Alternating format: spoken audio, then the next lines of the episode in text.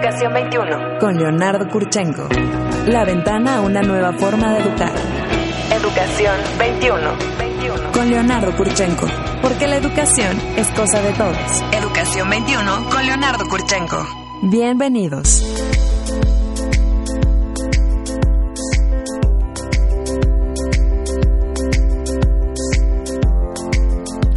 Señoras y señores, muy buenos días, bienvenidos, gracias por estar con nosotros en esta mañana de sábado, sábado 26 de enero. Un enorme gusto recibirlos aquí en Educación 21. Eh, hoy vamos a hablar de un tema, eh, pues me parece no solamente relevante, sino cada vez más importante. Que, ¿No es cierto? Leonardo, y además un tema que tenemos que empezar a explorar. Es, está muy, muy interesante. lo que- Usted escucha la siempre juvenil, juvenil y vivaz voz de Pedro Landaverde, que está eh, con nosotros en el programa. Pedro, bienvenido, buenos Hola, días. ¿cómo estás? Pues se trata, fíjense ustedes, de un congreso internacional que tendrá lugar en, en la Ciudad de México ahora en el mes de febrero, en un par de semanas más. Vamos a estar eh, no solamente eh, reportándolo, sino comentando con ustedes las conclusiones y los alcances del Congreso. Pero lo abordamos desde ahora justamente para convocarlo e invitarlo a usted, maestro, educador, directivo, a que participe. Se trata del Congreso Internacional. general, ¿no? Perdón. Público en general, ¿eh? Bueno, ahora nos dirán justamente, Vale, pero vale. tú ya tienes el dato. Sí es para público sí, en general. sí, ¿no es para cierto? público en general. Eh, enriqueciendo mentes sobresalientes México se llama el Congreso. Vamos a hablar ahora de los ponentes. Le quiero dar la bienvenida en cabina a Vanessa Taki Vélez, que es socia directora de Desarrollo y Planeación de Advance Academy y presidenta electa además de la Asociación Mexicana para el Apoyo a Sobresalientes. Cuando decimos esto, Vanessa, sobresalientes es lo que entendemos como sobredotados. Sí. ¿Esos bueno, son? hay muchas formas, en español les, les dicen de muchas maneras. Sobredotados es un término, es un término este, bien hecho, pero este no es el que utilizamos ni en la Secretaría de Educación Pública y es un, es un término un poco fuerte para O sea, todos. pedagógicamente eh, es mucho más preciso decir sobresalientes.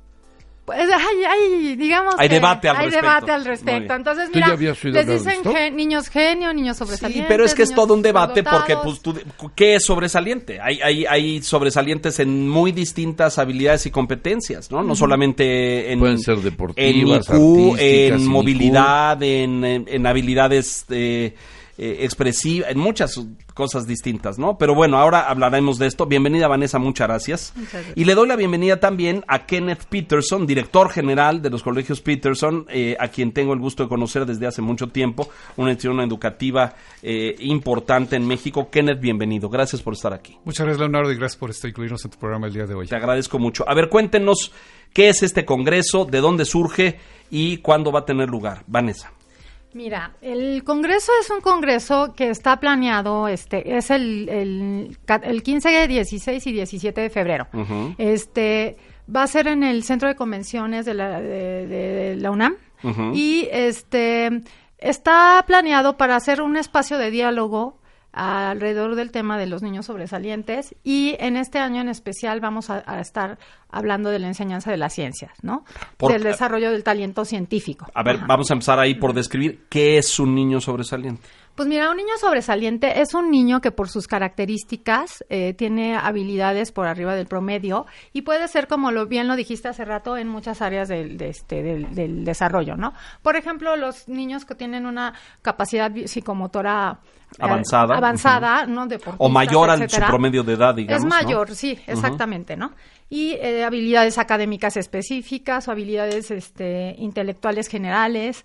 este, puede ser un niño con un pensamiento creativo y productivo muy desarrollado o este, habilidades de liderazgo, artísticas. Bueno, hay, hay, hay muchos temas, ¿no? Existe la percepción, no sé tú qué opines, Pedro, pero de que en, en México, a diferencia de otros países, porque sé que en Alemania tienen toda una división para atender a este perfil de niños, en Estados Unidos, en la Gran Bretaña, y en México como que por décadas, y por aquí ha estado Rosa María Espriu, que es una de las grandes especialistas en México en, en este perfil de niños, como que nunca supimos muy bien dónde acomodarlos, ¿no? O dónde ponerlos, o Lo es necesitan que ha habido- maestros especiales, No, necesitan... Lo que pasa es que ha habido una tendencia, Leonardo, en, en todo el sector educativo en el- a, a esto de la equidad y de igualdad y este tipo de cosas y de conceptos as- asustan, ¿no? Porque no- ni es tontito ni es superdotado, todos son iguales. Y yo creo que ahí está lo- la riqueza y lo interesante de este Congreso. Mira, si hacemos un, un números, hacíamos a su momento, si somos una población de 130 millones de habitantes, si tenemos ahí 28 millones en educación primaria, voy a tomar como base la educación primaria, ¿qué porcentaje crees que de ese, de ese volumen sean Puedan ser sobresalientes. Eh, pues a- así yo diría que, ¿qué será? ¿Entre 3 y el 5%? Ya nos lo dirán. Sí, más Vanessa, o menos. más o menos, por ahí ser, estaría. sí. Depende de, de cuál sea tu corte, pero, o sea, según la Secretaría de, de Educación Pública, por ejemplo, toma el 15% ¿no? de la población, que sería a partir de 115, que ya requieren alguna este, atención especial. ¿No? Que este y pero según la Organización Mundial de la Salud estaríamos hablando de un CI de 130, ¿no? ¿Por qué requieren atención especial? Pues porque, mira, tienen necesidades totalmente diferentes a los niños, este, pues, eh, regular. Porque eh, ellos aprenden demasiado rápido, ¿no? Entonces, si tú vas en un programa muy, este, normal, y, o sea, por ejemplo, un niño, para ponerte un ejemplo, un niño regular se tarda 50 veces en hacer un ejercicio para aprender una habilidad, ¿no? Por ejemplo, una multiplicación. Un niño sobresaliente le toma una, dos, tres o hasta cinco. Entonces, imagínate esos otra 40, otras 45 veces Repitiendo eso. repitiendo eso, ¿no? Y bueno, no se desarrollan en muchas este, Y sí es una habilidades. Y en el salón de clases, eh, si me permite interrumpir, Sí, es, un no. niño que a veces puede volver problemático porque como se aburre, se distrae y entonces empieza a hacer actividades y cosas que igual este, llegan Distraen a los distraer demás. Sí, se vuelven Entonces, disruptivos. es un niño, a veces nos enfocamos mucho a, a los niños que tienen problemas, los niños por decir en la parte baja de la curva y, y va mucho del esfuerzo enfocado para allá, cuando esos niños requieren tanto más este apoyo también, ¿no? Entonces, ¿Cómo se vincula Kenneth? El, el Peterson está involucrado en esto, ¿no es cierto? Sí, estamos ¿Cómo se vincula el- el en la organización de esto? Pues mira, Rante nos juntamos un grupo de gentes apasionadas con el tema de educación y con el tema de este de niños sobredotados. Este tenemos relaciones con este la doctora Janet Sáenz, que es la presidenta actual de la, de la Fundación Amexpas, que es la Asociación para Niños Sobredotados, y este nos invitó a participar, eh, pudo conseguir esos excelentes oradores y se- nos gustó mucho el tema, entonces también nos, nos subimos a bordo de este esfuerzo. Tú diriges una escuela hace muchos años y eres un educador profesional de mucho, mucho tiempo. Eh. ¿Cómo eh, te, te has, te has enfrentado a este perfil de niños, no es cierto? Claro, sí. ¿Cómo, ¿Qué hace una escuela con un niño sobresaliente? ¿Dónde Claro. lo pone? ¿Cómo lo acomoda? ¿Necesita un maestro especial? ¿Necesita menos clases? ¿Aprende más rápido? Por ende, a lo mejor Ajá. le tienes que poner más actividades para que su capacidad intelectual se esté desarrollando todo el tiempo. ¿Qué hace una escuela con esto? Claro. Y realmente nuestra estrategia es, es- es, este poder atender a este grupo de niños y a todos los niños con haciendo más personal la educación, haciéndolo más flexible en la, en la manera que das la educación, teniendo pues variedad de actividades y teniendo este esas oportunidades donde el niño que acabe antes pueda hacer otra actividad, pueda hacer otra cosa, pueda aprender de forma individual y esa, esa manera le das chance de pues de adelantarse o el niño que necesita más atención puede dedicarle más tiempo a la maestra y puede ir a su, a su propio ritmo. Pero que, déjame preguntarle, perdón. Tú que yo hemos estado en escuelas. Ahí Entonces la pregunta sería, nuestros docentes, que son muchos los que nos están escuchando, ¿están capacitados para esto? Pues mira, tiene que ser una capacitación este, continua y lo, lo bueno de esto es que las estrategias que les funcionan para los niños sobredotados también les van a funcionar con todos los niños del espectro, o sea, los niños hasta los niños que necesitan educación especial, o sea, este, hasta los niños más sobredotados, ¿no? Entonces, las estrategias, yo creo que sí, contestando tu pregunta, yo creo que falta capacitación, falta este tipo de foros en México, por eso la idea de traer este congreso a estos especialistas pues, para compartir más, porque históricamente no ha sido una de las fortalezas en México este tipo de Yo también siento que eh, en México como que nunca hemos sabido muy bien.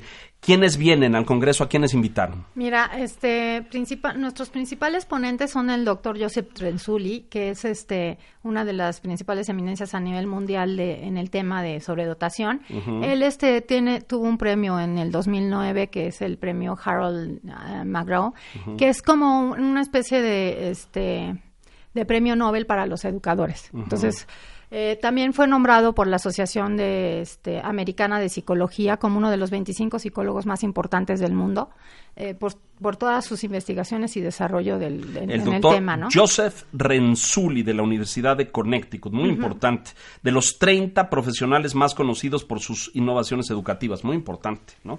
Y viene también La doctora Sally Riz, que ella fue la vicerrectora del- de la Universidad de Connecticut y la directora del Departamento de Psicología y de Educación. Ah, ella ha sido expositora en 22 países, este como orador principal dentro del tema, tiene más de 250 publicaciones y este entre ellas 41 libros y es investigadora principal del Centro Nacional de Investigación sobre los sobresalientes y talentosos de Estados Unidos, que es el principal este la principal instancia de investigación acerca de la sobredotación en el mundo.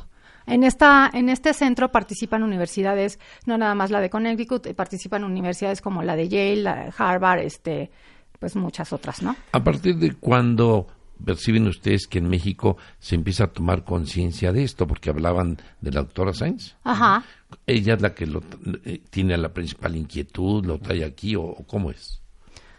Pues mira, la verdad, te voy a ser sincera, no tengo yo conocimiento de cuándo se empezó a tratar el tema, pero sí yo creo que es algo muy reciente. De hecho, este... 20 años, no creo que más. No de eso. creo que más, no. Ella, este... De los noventas para acá, diría yo. O porque, bueno, yo hice entrevistas y reportajes sobre esto con especialistas y era muy difícil encontrar especialistas en sobresalientes o en sobredotados. De hecho, hay muy pocos. a partir O sea, de los noventas, no antes, ¿no? Es, yo no veo ningún rasgo en el sistema educativo nacional, ni público ni privado, para enfocar Sin con seriedad embargo, esta pregunta. hablarte que tú ya lo viste en otros lados del mundo. Bueno, No, no yo sé que Inglaterra, por ejemplo, tiene un programa extensísimo. De hecho, lo sacan de los sistemas y los ponen en clases especiales. Ah. Alemania tiene centros educativos especializados para sobresalientes. Es decir, países y, y de Asia, que no, no me extrañaría que hayan desarrollado muchísimas cosas, pero Estados Unidos, bueno, estos expertos tienen centros de estudio, centros de enfoque, es- escuelas especiales vespertinas después de la escuela para niños sobresalientes. O sea, muchos países han puesto recursos, atención y energía en Estados para Unidos, esto, ¿no? en Estados Unidos hay, o sea, hay investigación del tema. Digo, por ejemplo, el doctor Renzulli creo que empezó en 1960 o 70 a investigar atender este esto y a tema, investigar. a investigar este tema. Y este allá, como dice, sí hay mucha este oferta de atención educativa de muchos tipos Así para la población. variada. O sea, hay, hay, hay este, por ejemplo, estados donde es está saturado de, de de- temas. del tema. Bueno, veo aquí 15, 16 y 17 de febrero. ¿Esto es para todo el mundo? ¿Es para maestros, docentes, padres de familia? Eh, ¿Es para población abierta? Sí, es para Sí. población abierta, este, y sí, realmente la idea sería motivar a que vengan, este, inclusive padres de familia que tienen hijos en, en esa Con este situación, perfil, o que ajá. siente que puede tener ese perfil pues, para saber más, aprender cómo, pues, poderlos apoyar mejor. Obviamente maestros, este, para darles técnicas Especializados, claro. Y otras gentes, psicólogas, gentes interesados en el tema, ¿no? Eh, ¿Esto tiene un costo? Sí. Mira, ahorita el costo es de 2.500 pesos por los tres días. Por los tres días, correcto. Va a haber conferencias simultáneas, es decir, que pues si eres papá va a haber una conferencia para ti seguramente y Claro. para maestros, etcétera. ¿no? Este este año estamos muy este cargados al tema de las ciencias o el de la enseñanza de las ciencias, así que también si te interesa el tema de cómo enseñar ciencias sería Muy este, importante. ¿Qué lugar. aforo esperan o qué capacidades tienen ahí? Pues mira, estamos pensando que pudiéramos tener alrededor de 300, 400 personas. Estamos cerrando prácticamente inscripciones porque tenemos que tomar muchas decisiones Claro, en función del, claro. del, del, este, Del de número de personas claro. de asistencia. ¿no? La sede será el Centro de Exposiciones y Congresos de la UNAM, que esto está en Ciudad Universitaria, acá en el sur de la Ciudad de México, donde puede eh, la gente inscribirse, eh, llamar. Hay un sitio en internet que deben hacer. Ahí, este, lo pueden hacer en nuestra página este, web, que es este congreso-ems.mx. Www, le repito a usted, punto congreso guion medio EMS, que quiere decir enriqueciendo mentes sobresalientes, punto MX. Y además hay un sitio en internet, ¿verdad? También hay- tenemos página en Facebook, si nos quieren este, buscar. También es Congreso EMS. Ajá. Y este, igual en Twitter y en Instagram. Y en la página de internet inclusive pueden hacer su pago, ahí están las cuotas, viene mucha información acerca de los conferencistas, porque no nada más, bueno, vamos a tener a los principales, este, eh, con, eh, a los principales eh, eh, expertos en el país en sobredotación, El van a estar ahí en el tema. ¿Este es un primer congreso en, en No. México o ya se ha habido antes? La asociación, este, Amexpas ya ha hecho creo que unos 10 congresos anteriormente. Con relación a este tema. Con Sí, hecho, relación a este sobre tema. este tema y también ha capacitado a grupos de maestros en diferentes estados este sobre este tema no o sea con los gobiernos de Nuevo León gobiernos de este de eh, Tlaxcala o sea este con varios este, trabajando con trabajando con grupos de Estaba maestros yo, y todo, fíjate, ¿no? todos todas las instituciones que respaldan el Congreso. Está la UNAM, está eh, Pauta. Pauta, ¿no? Eh, a la Mexpaz, que es la Asociación eh. Mexicana para el Apoyo de Sobresalientes.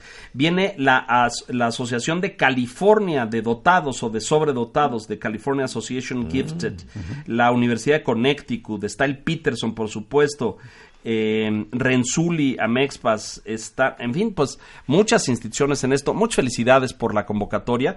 Espero nos demos una vuelta y podamos estar Sí, ahí, ¿no? Y sabes qué es lo más interesante, Leonardo, que como muchos de los temas se va platicando, se va abriendo, yo tengo que ser honesto. Así con esta seriedad y con este alcance nunca No lo habías había visto en una escuela.